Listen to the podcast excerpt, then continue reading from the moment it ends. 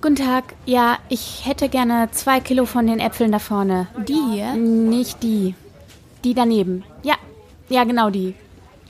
Junge Frau, das sind die Boskop-Äpfel, die sind am besten zum Kochen und Backen. So ein Essappel wäre eher der daneben, das ist der Jonagoret. Mm, ja, danke auch. Ich weiß das schon. Es gibt einen Apfelkuchen nach einer... Äh, hallo? Komm doch, du lahme Ente. Will die Erdbeeren da? Jonas, wir müssen uns in der Schlange anstellen, das weißt du doch. Lass die Frau in Ruhe. Herrgott nochmal, können Sie nicht besser auf Ihre Brut aufpassen? Entschuldigung, ehrlich, ich kam nicht hinterher, das zweite ist unterwegs und ich platze bald. Hören Sie mal, die gute Frau ist schwanger, sehen Sie das denn nicht? Da kann man doch mal ein Auge zudrücken, oder? Mama, ich will die Erdbeeren da. Guck mal hier, Jungchen, da hast du schon mal so eine dicke Erdbeere. Ihr seid gleich dran. Und hier sind ihre Äpfel, junge Frau. Mach 2,60 Euro Cent bitte. Was sagt man, Jonas? Danke. Moment.